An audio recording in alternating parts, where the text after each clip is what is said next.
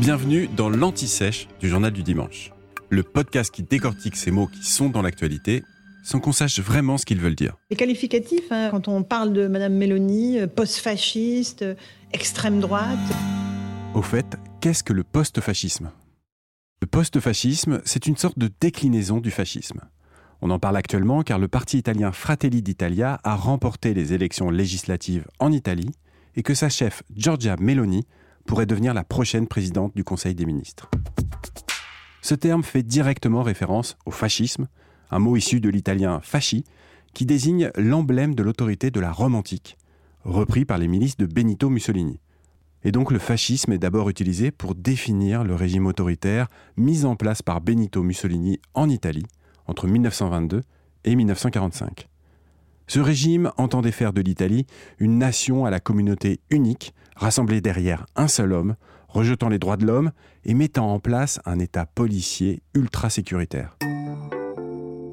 Pour l'historien italien Enzo Traverso, qui a théorisé la notion de post-fascisme dans son livre Les nouveaux visages du fascisme, ce terme est utilisé pour qualifier certains mouvements d'extrême droite en Europe, comme le Rassemblement national en France ou l'AFD en Allemagne les mouvements post-fascistes puissent leurs idées dans le fascisme du XXe siècle, tout en s'adaptant aux règles de la démocratie libérale du XXIe siècle pour s'imposer dans le jeu politique.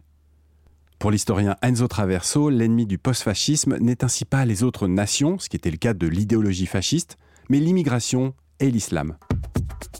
Toujours selon lui, cette notion est encore en mutation. Il est donc difficile de savoir quel serait l'exercice du pouvoir par un dirigeant post-fasciste, mais le spécialiste estime que le projet d'un tel dirigeant reste autoritaire et qu'il remettrait en cause certains droits, comme le droit du sol pour l'acquisition de la nationalité, ou toute une série de libertés publiques. On peut imaginer que certains contre-pouvoirs seraient aussi mis sous pression. Un peu comme quand le Rassemblement national en France avait fait part de son intention lors de la campagne présidentielle de contourner le Conseil constitutionnel. Et cette notion de post-fascisme n'est pas à confondre avec le néo-fascisme, une doctrine qui souhaite reprendre les codes de l'Italie fasciste de Mussolini et les appliquer à notre époque. Des partis comme Obdoré en Grèce ou le Jobbik en Hongrie peuvent être qualifiés de néo-fascistes. Vous venez d'écouter l'Anti-Sèche du Journal du Dimanche, le podcast qui répond à la question que vous n'osiez pas poser. Je suis Vivien Vergniaud et si vous avez aimé ce podcast, mieux si vous voulez écouter d'autres épisodes préparés par la rédaction du JDD, c'est facile. Abonnez-vous, suivez-nous, c'est gratuit. On vous donne rendez-vous trois fois par semaine en podcast et tous les jours sur le JDD.fr. À bientôt.